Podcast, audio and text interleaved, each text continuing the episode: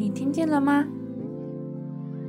小朋友晚安，这里是星星小屋，一起来听故事吧。小芬和小兰相约要一起去参观小慧的新家。当小芬先抵达时，却看见小慧闷闷不乐的样子。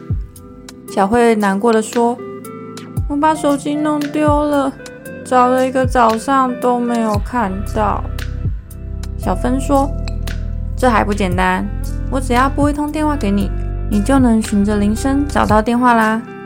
可是我把电话设定成震动了。”唉，两人都叹了一口气。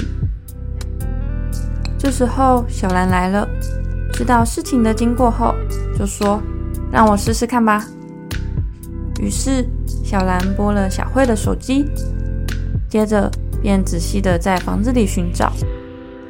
没多久，就听见他大喊：“我找到了！”小慧又惊又喜：“你是怎么找到震动的手机啊？”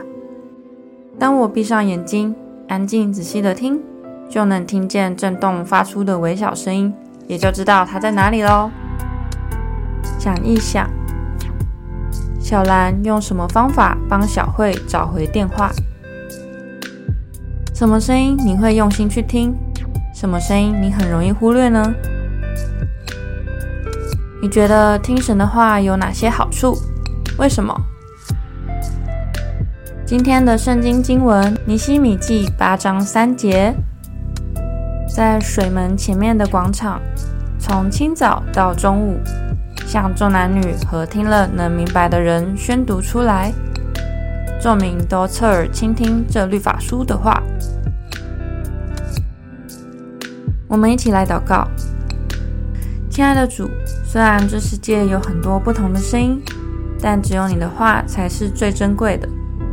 求你使我专心听你的声音，并且按照你的话去做。